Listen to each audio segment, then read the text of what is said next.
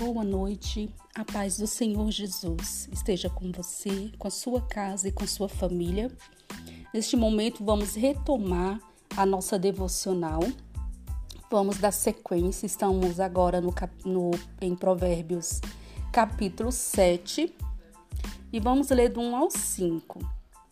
Meu filho, obedeça as minhas palavras e no íntimo guarde os meus mandamentos Obedeça os meus mandamentos e você terá vida. Guarde os meus ensinos como a menina dos seus olhos. Amarre-os os dedos, escreva-os na tábua do teu coração. Diga à sabedoria: Você é minha irmã, e chame ao entendimento seu parente, e eles o manterão. Afastado da mulher imoral, da mulher leviana com suas palavras sedutoras. No capítulo 7 de Provérbios, Salomão retoma o assunto da mulher leviana e imoral e nos faz novamente o alerta sobre o perigo de adulterar. Preste bem atenção, minha irmã.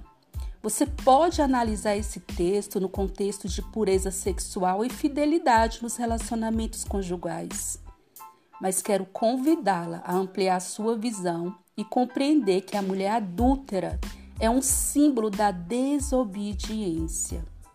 Alguns sinônimos para desobediência são rebeldia, transgressão, violação, infração, insubordinação, ofensa, desacato, desrespeito, descumprimento, infringir.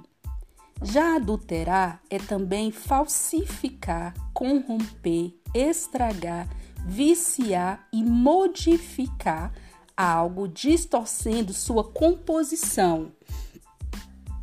Com isso em mente, você pode perceber que a desobediência prepara armadilhas e ciladas. Quando você tem sua mente blindada e protegida com a sabedoria de Deus, você possui discernimento para escapar dessas armadilhas, dessas artimanhas arquitetadas exclusivamente por Satanás. Caso contrário, sem sabedoria você será como um boi indo para um matadouro ou um passarinho. Nem sempre os sinais de alerta vão estar à sua frente como uma placa: perigo, não entre. Lembre-se, as armadilhas, elas são disfarçadas. Na Bíblia encontramos várias advertências que nos mostram o caminho para a vida, mas também mostra o caminho, mas também mostra que podemos perceber sinais e advertências de fontes como filhos, líderes, melhores amigos, cônjuge, são alguns cutucões alguns feedbacks e conselhos que recebemos, mesmo sem pedir. Que advertências te alertam de algo que você recebeu e talvez você tenha ignorado?